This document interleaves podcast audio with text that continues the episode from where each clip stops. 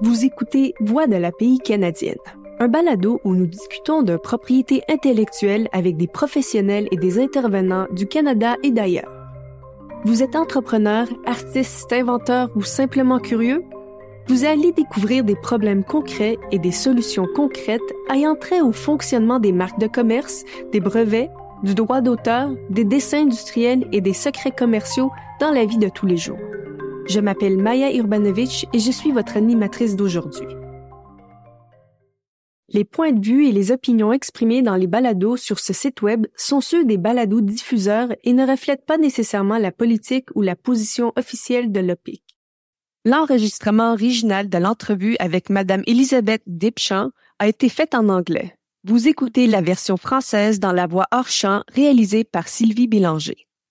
Est-ce que vous vous basez sur la confiance et la fidélité ou bien avez-vous effectué une évaluation des risques et savez comment gérer une relation d'affaires qui tourne mal?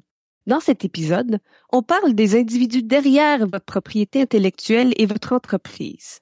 Préparez-vous à une entrevue enrichissante avec Elisabeth Debchamp, une avocate spécialisée en litige qui guide ses clients à travers des évaluations de risques pour établir et formaliser les relations, les ententes et les responsabilités en cas de problème. Parce que tout peut sembler aller bien jusqu'à ce que ça ne soit plus le cas. Et qu'est-ce que vous ferez alors?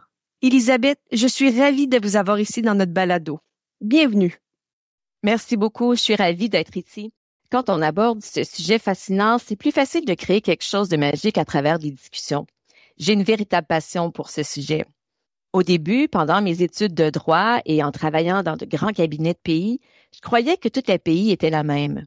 Je pensais comprendre sur la propriété intellectuelle et je prévoyais de me concentrer sur l'aide aux clients pour acquérir les droits appropriés. Je voulais devenir agent de pays, agent de brevet, agent de marque de commerce et avocate. Cependant, je n'ai pas vraiment saisi toutes les implications de la pratique du droit et du service aux clients avant d'avoir eu des mentors exceptionnels pendant mes années formatrices en tant qu'avocate spécialisée en pays.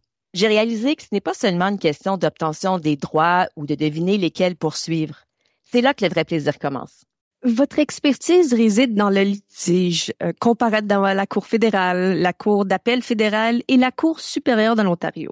Aujourd'hui, nous explorons d'autres aspects de l'API qui sont rarement discutés. Je suis excitée de vous avoir ici pour parler des droits non enregistrés. Pourriez-vous donner quelques exemples? Bien sûr. C'est intéressant de discuter des droits non enregistrables en contraste avec les droits enregistrables qui ont tendance à être notre principal focus. Les droits de brevet, les droits de marque de commerce, le droit d'auteur, la topographie de circuit intégré et les droits d'obtention de variétés végétales.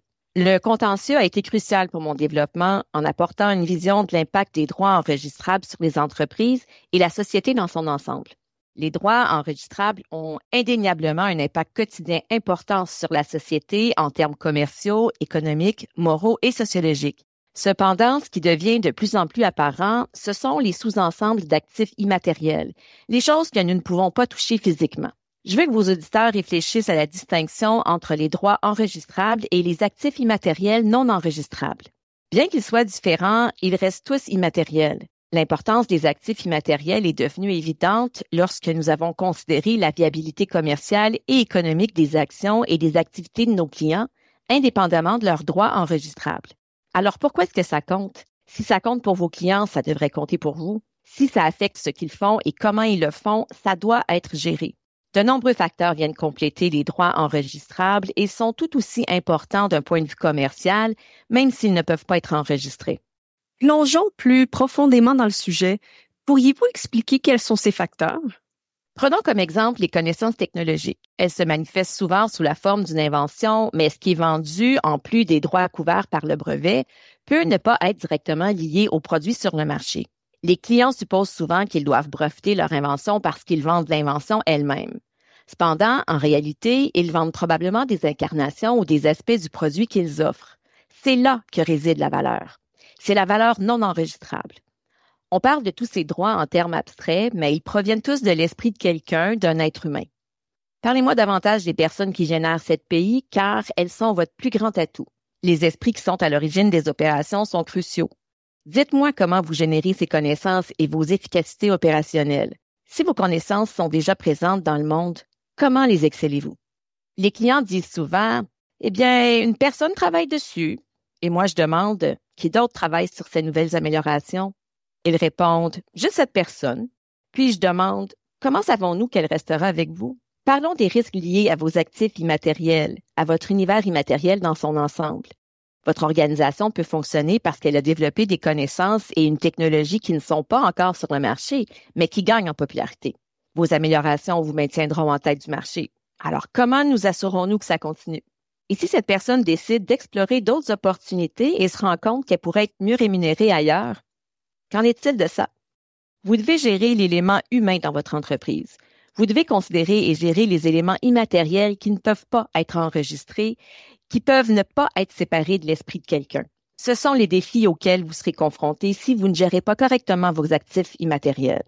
Ça évolue en discutant de la manière dont vous gérez votre personnel, vos connaissances et votre technologie. L'un des aspects les plus importants des actifs immatériels, hautement valorisés, est le maintien du contrôle. Comment identifiez-vous ce que vous faites? Comment l'acquérez-vous? Et ensuite, vous devez gérer de manière à assurer la durabilité. Sans connaître et contrôler vos actifs, vous ne pourrez pas les monétiser ni les aligner sur vos objectifs finaux. Aucun client ne demande de l'aide simplement pour breveter ou protéger une marque. Ils ont des objectifs plus larges.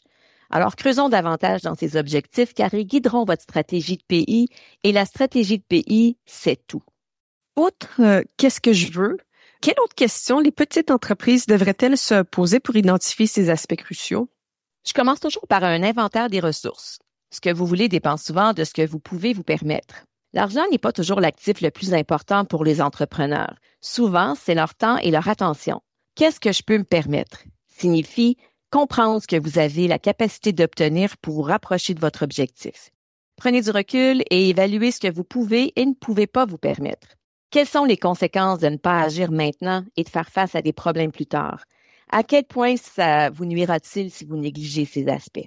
Les clients arrivent souvent avec un objectif précis en demandant des choses spécifiques et en fournissant des listes de contrôle. Cependant, pour fournir le meilleur service, je veux en savoir plus sur eux, leurs objectifs et leur entreprise. Liste de contrôle, mais je leur demande de prendre du recul et de considérer leurs objectifs à court et à long terme.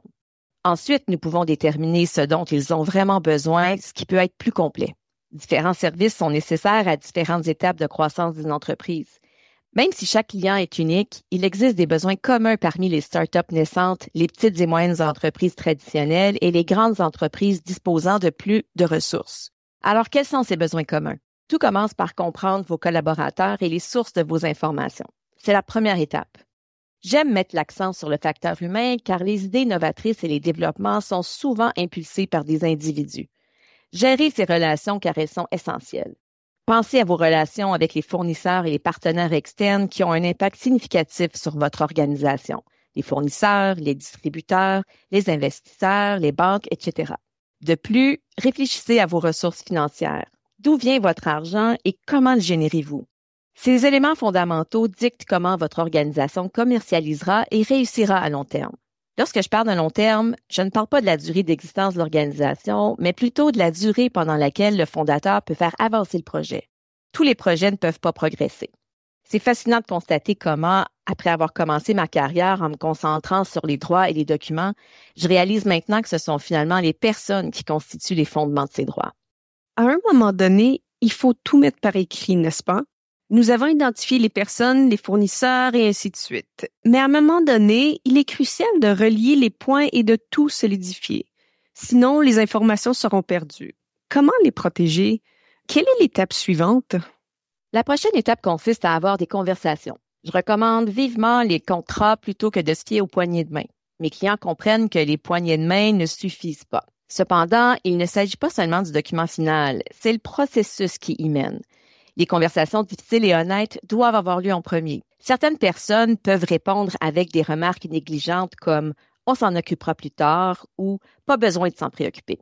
Mais avec mon accompagnement, nous ne nous engageons pas dans des pensées illusoires.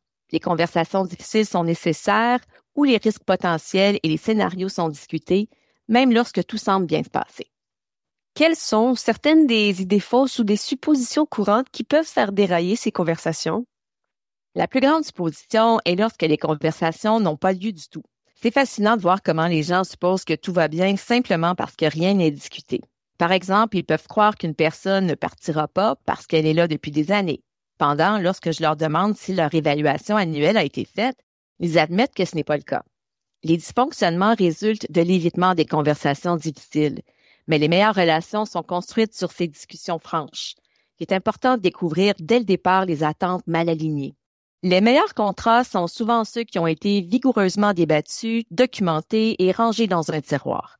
L'objectif n'est pas seulement le bout de papier, c'est le cheminement.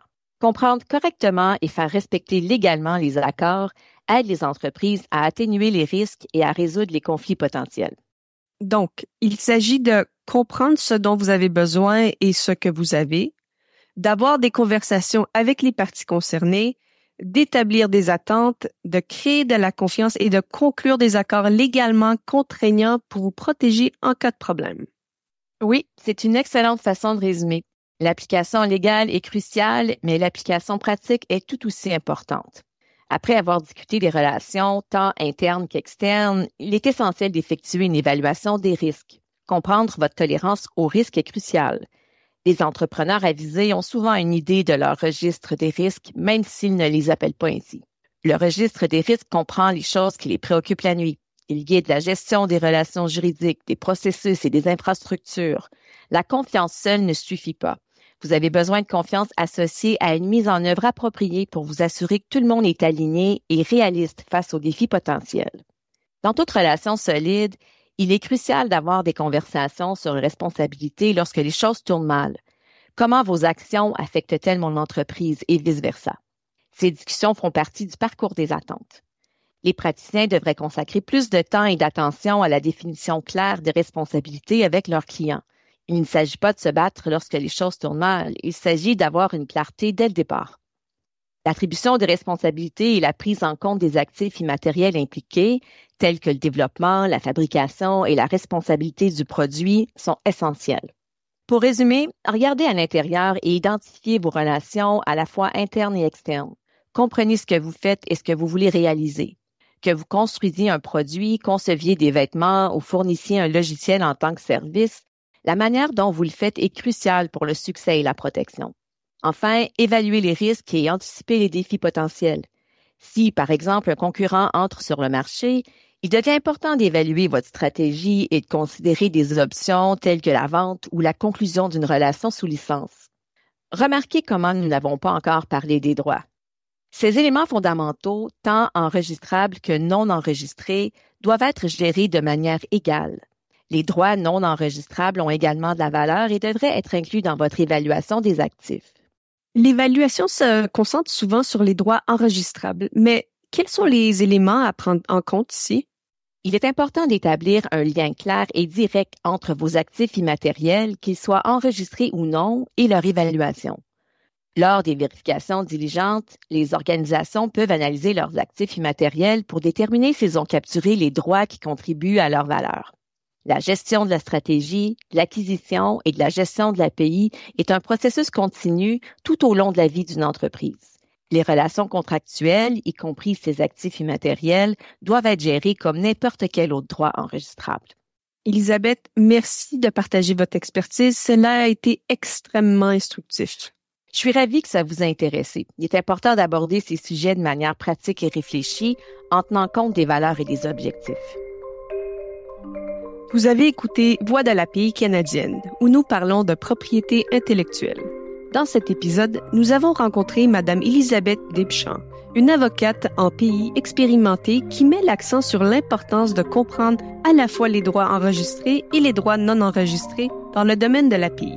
Dans cette discussion stimulante, Elisabeth élargit les notions conventionnelles de l'API, telles que les brevets, et nous guide vers une compréhension plus approfondie de sa nature complexe en mettant en évidence l'importance de protéger également les relations avec les employés, les fournisseurs, les connaissances et de formaliser les limites de celles-ci à travers des contrats et des accords bien entretenus.